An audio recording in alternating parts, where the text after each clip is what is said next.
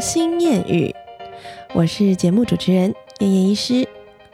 今天这一集呢，想跟大家聊聊的是关于一些心灵成长、个人成长的部分。当然啦，我们的人生角色扮演非常多元嘛。有时候，举我来讲好了，我必须要扮演的是一个女儿的身份，一个妻子的身份，一个妈妈的身份。除了这些身份之外呀，当然我还是一个职业的儿科医师。当然，我也是身为很多身边好朋友的一个，嗯，算是心灵解惑吗？还是一个在帮忙搞笑的一个诙谐分子？我觉得我的角色非常多元啦，因为毕竟每个人都是这样啊。我只是举我的例子来讲。那在了解自己有，我们必须要先了解自己有什么角色嘛，然后接下来再去看看在每个角色上面的扮演，我到底花了多少的心力，然后我费不费力，以及哪边是让我很开心的，我非常乐意去做，哪边是让我很痛苦的，甚至会有点想逃避这件事情。那我今天这一集想要跟大家谈的是关于所谓的自我自我价值感。为什么会突然谈到自我价值感？这阵子我断断续续就念了几本书。其实我在买书啊，没有什么特别的，呃，这个人的主题我一定要看，或者是跟哪一个有关的我一定要看。我觉得买了一堆，你知道，常常就电子书都会一买就存着，一买就存着。我的未读的书本可能还有四十六十本吧，有没有很吓人？但是你每次看到新书，你就还是会想要去买，就是要冲动购物，对不对？那。我最近这一阵子看到的就蛮有趣的，像是有一本《练习自在面对冲突》，它里面是在讲，就是有一个冲突协调师这个职位这个工作，那他本人是一个常常跟人家引战，跟人家会有一些意见不合的。当他去学了这个成为冲突协调师这个教练这个老师之后，他才领悟领悟到人生有很多的哲学东西。那这个东西，它其实里面要讲的是在讲他介绍这个他的人生经历嘛，跟他认识这个冲突的由来。那我后来又再看到一本书，他是一个蛮有名的心理师，他叫胡展浩心理师。我还蛮喜欢看他的书的，因为这里面有蛮多很温暖的文字，而且就是可以从里面有很多的想法。我现在在看他这本书，叫做《刻意放松》。刻意放松其实是现在人都非常需要的，因为当我们都常常让我们的脑袋多工处理，就是要担心这个又要担心那个，结果反而什么时候做不好。所以他必建议大家必须要学会一个刻意放松给自己的一段的时间。那他在这里面有一个小小的章节，这个章节里面也是谈到有一点类似像这种冲突的由来，然后为什么会有你跟我之间的纷争、意见不合这个原因。其实不管是哪一个面向、哪一个学说，他们之间都还是有互相交流的，而且有互相相同相似的地方。我就觉得，嗯，这还蛮有趣，感觉就是一个。人生的大道理，然后借由不同的学说去阐述，去让大家更加了解。那我在看完《刻意放松》这本书之后，我其实脑袋里面有很多的想法。这些想法包括是这一阵子我先生一直在提醒我的。不知道你们如果去看我的脸书的，就可能会看到他时不时就会在上面留言，然后就会有一些要呃。缩小自己啊，消融自己啊，要放低自己啊，这些这些语句出现。那其实，在看完这几本书之后，我心里面也是觉得，哎，原来我老公讲的是对的，他怎么这么厉害，简直就是我的偶像。我当初应该就是因为这样被他骗去，是不是？好啦，那我今天要聊的是关于我自己在寻回我的一个自我价值感。不知道听过前面几集的朋友们有没有还有没有印象？我曾经在节目中讲过，我从小到大没有所谓的叛逆期，我的人生就是遵循长辈们，像是我爸妈或者是老师们给我的祈祷，哎哎，不是祈祷啦，给我的期待，然后给我的人生指标，告诉我说，哎，你就这样念书吧，你就这样子考上医学系吧，你就这样当医生吧。所以从小学开始，我的呃作文就会出现我要当医生这种事情。这是在一个大环境给我的一个意念，然后让我朝着这个方向前进。我从以前就觉得，我能够满足身边的人，我能够做出一番作为，让他们感到骄傲，这件事情对我来说好像是快乐的，所以我从来没有想过要去反对他们给我的引导。那实际上，他们给我的引导当然是有他们的原因嘛，因为这一条路的确是对我的人生未来会有很好的帮助。我我怎么可能说没有？像前几天我在跟我的一个病人的妈妈聊到这件事情，她就是嗯提到说，要是能够这么会念书，要是能够有那个脑袋可以当医生就好了，可以爽爽的赚钱。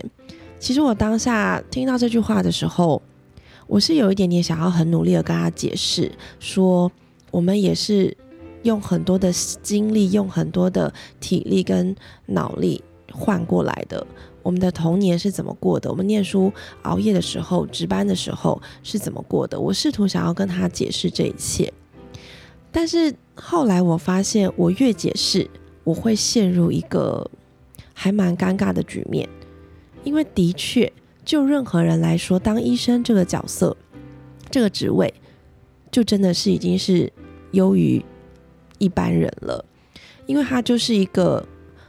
专业的能力、专业素养，而且可以养活自己、养活一家人的一个铁饭碗。这个专业技能是我们学起来了就带不走，但我们可以去精进，让自己变得更厉害，让自己可以照顾更多人。而且医疗这一块是所有生存在地球表面的任何人，甚至连动物都需要的一个东西。它永远不会退流行，因为大家永远都会有生老病死这个需求。在我还没有去探索自己。做一些自我觉察的这些反思之前，我每次只要听到有人这样子跟我说说，你们当医生就是很爽啊，就是上班工时这么长，然后钱领那么多。我以前听到这样的话，我当下其实是非常的火爆的，我会觉得说，你懂什么？你懂我们付出了多少吗？你懂我们之前每个夜晚没有睡觉、爆肝、没有吃饭的那些过程吗？但是在当我进入自我觉察的过程中，我就询问自己：我到底在气什么？为什么要对别人的这个看法火药味这么的浓？这就要关系到自我觉察的一个功能。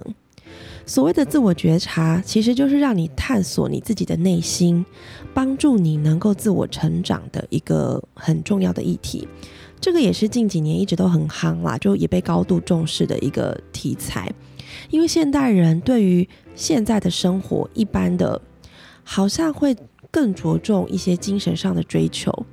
大家除了要满足自己物质上的需求之外，也开始要寻求身心灵的平衡，所以会开始有一些呃。心灵成长工作坊啊，或者是去探讨原生家庭啊，或者是探索内心啊、转念啊等等的这一些的工作坊出现，就是为了要帮助大家能够提升你的心灵的健康程度。那其实我后来去自我觉察之后，发现第一个人际关系这个东西，一直在我心里面可能是最重要的、最重要、最重要、最珍惜。最保护的一个区块，为什么这么说？可能是天生的个性使然。我很害怕孤独，我很害怕我没有朋友，我很害怕我被遗忘，我很害怕我被不重视。这个人际关系当然不只是在于我跟朋友之间，包括连我跟家人之间也是，我跟老师之间也是。我会很努力的去付出，我会很努力的去做任何觉得。我可以换得身边任何一个人一个认同的表情，一个认同的微笑。当我看到他们对我的微笑，他们的点头，他们的认同，我就觉得我所做的这一切都是有收获的。那也因为我一直很乐于沉浸在这样的努力当中，所以我一直以来都觉得自己很快乐。我并不会。觉得说我这样傻愣愣的就跟着人家的步伐，照着人家，就像一个小木偶一样任人摆布，到底有多痛苦？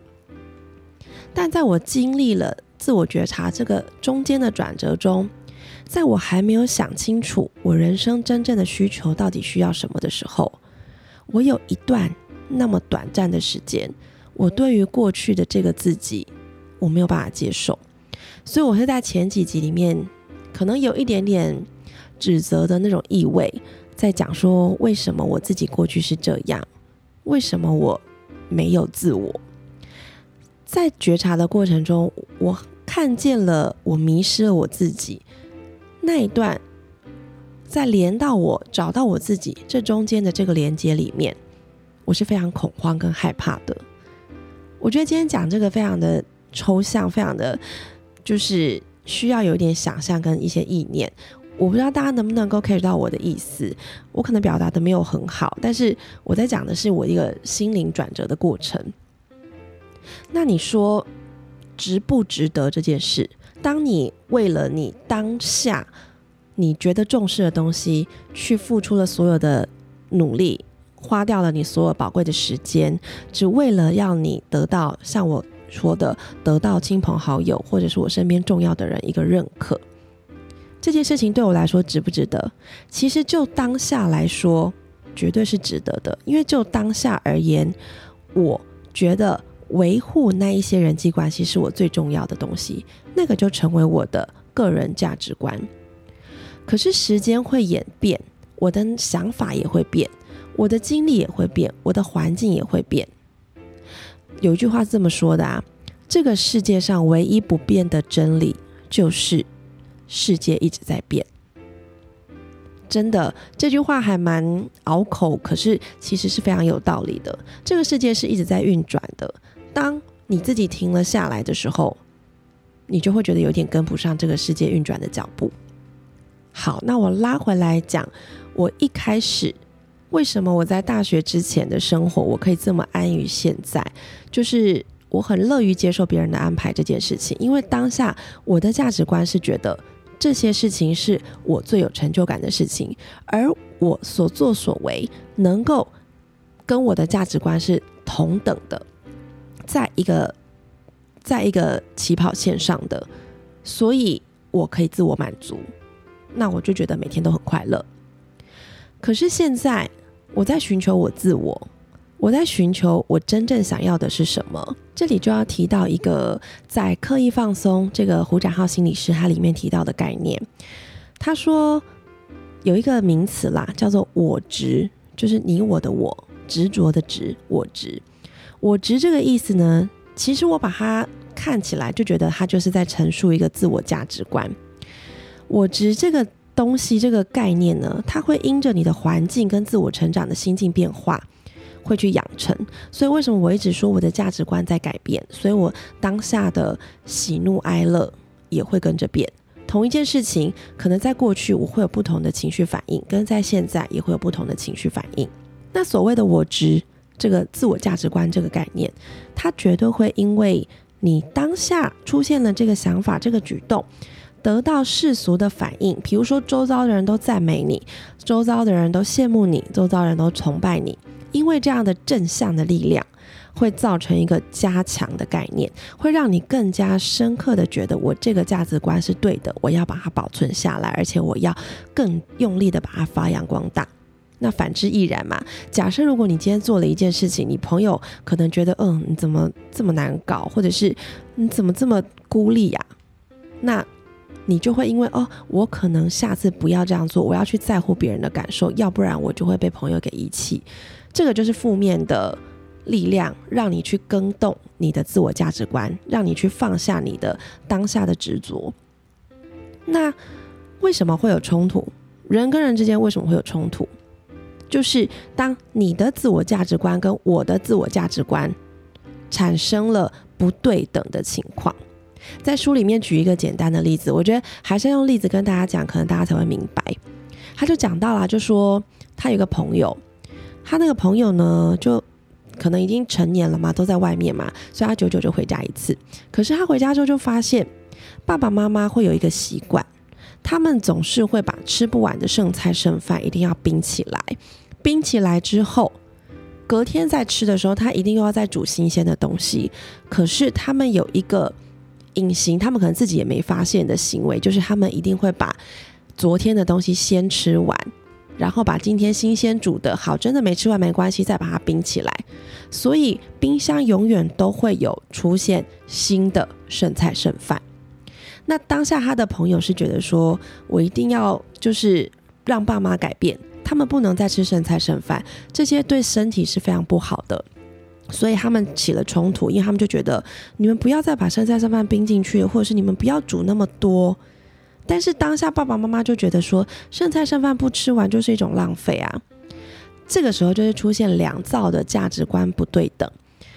老人家爸爸妈妈这边觉得会浪费，因为在他们的社会养成的观念，他们其实这些粮食得来不易，他们是用非常多的劳力，非常花多的心血，辛苦攒下来的钱才能够去买这些美食，所以他们会非常珍惜这些食物。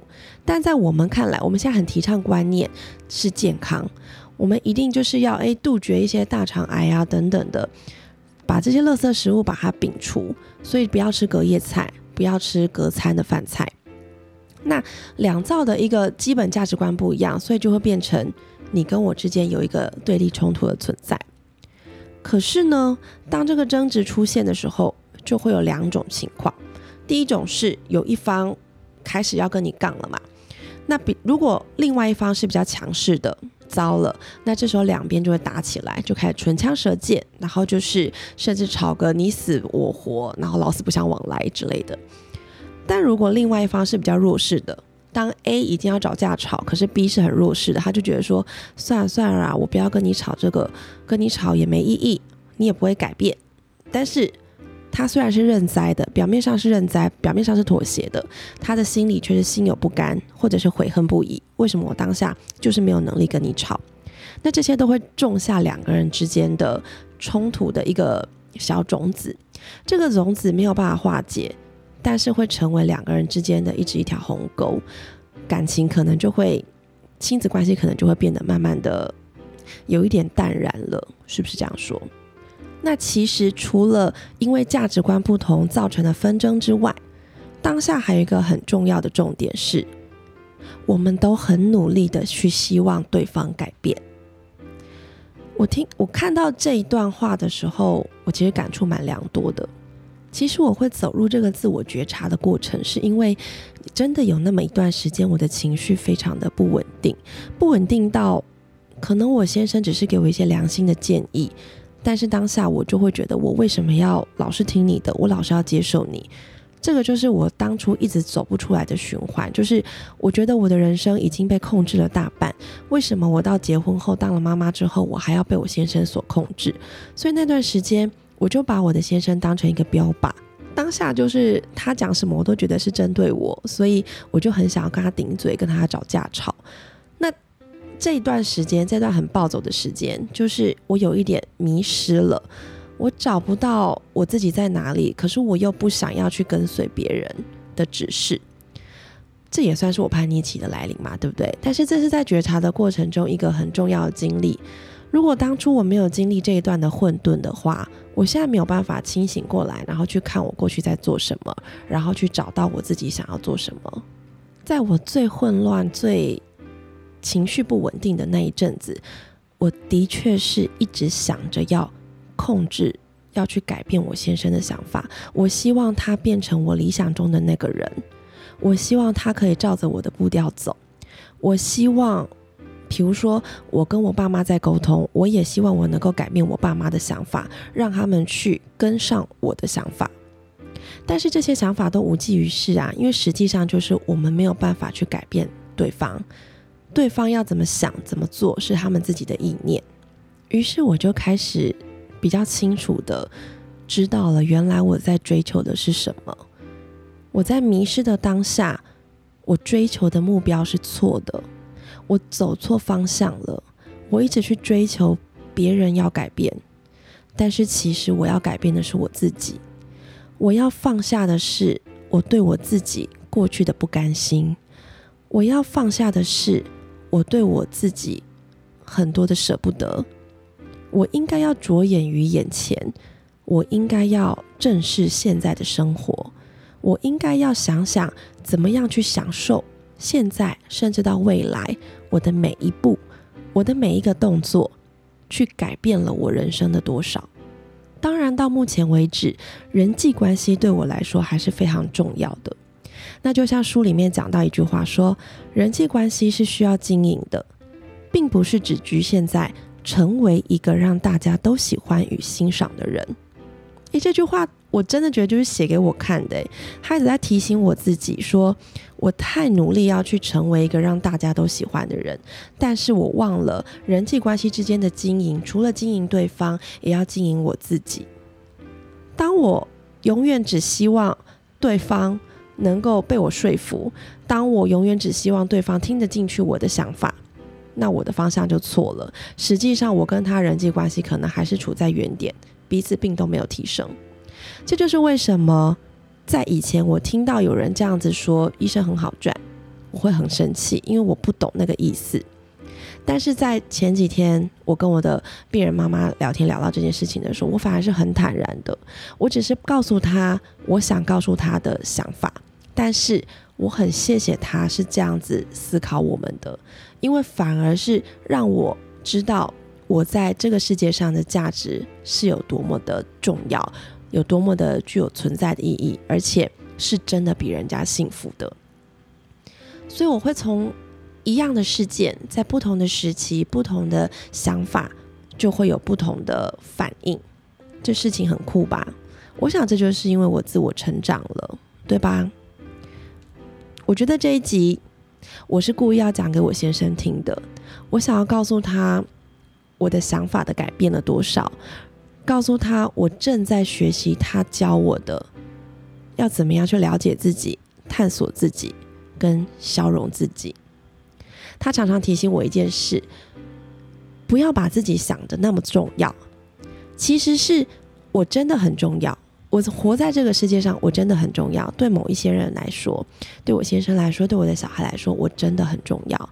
但是。我把我自己想的太过重要，我觉得这个工作没有我不行，这个工作如果不是我，别人都做不好，这些都是已经是过度放大自我的一个想法了，反而会造成自己的压力，而且会造成我去遗失了我对我自己的寻求跟对我自己人生的意义在哪里。好啦，这集真的有点沉闷，可是。我只是很想要表达出来，我这段时间的心境转化。我只是对于我这样的成长，有非常非常多的想法，非常想要一股气的把它倒出来。所以今天真的谢谢大家愿意收听完这一集，就是 好像在讲人生哲学的东西哦。我也没有成大师或什么的，但只是我在想啦，应该很多人都跟我一样会经历这些。呃，想法转变啦，因为我们的人生角色一直在转换，我们就会有一些困惑，会有一些很难的日子过不去的地方。那这是我改变的一个过程，希望我这些过程能够让你们有一点点感触，就觉得说，哎，我好像也有这样的想法，我好像也有这样的经历耶，你们都不孤单，对吧？好啦，那我今天就聊到这喽，谢谢你们的收听。我们下次再见啦，拜拜。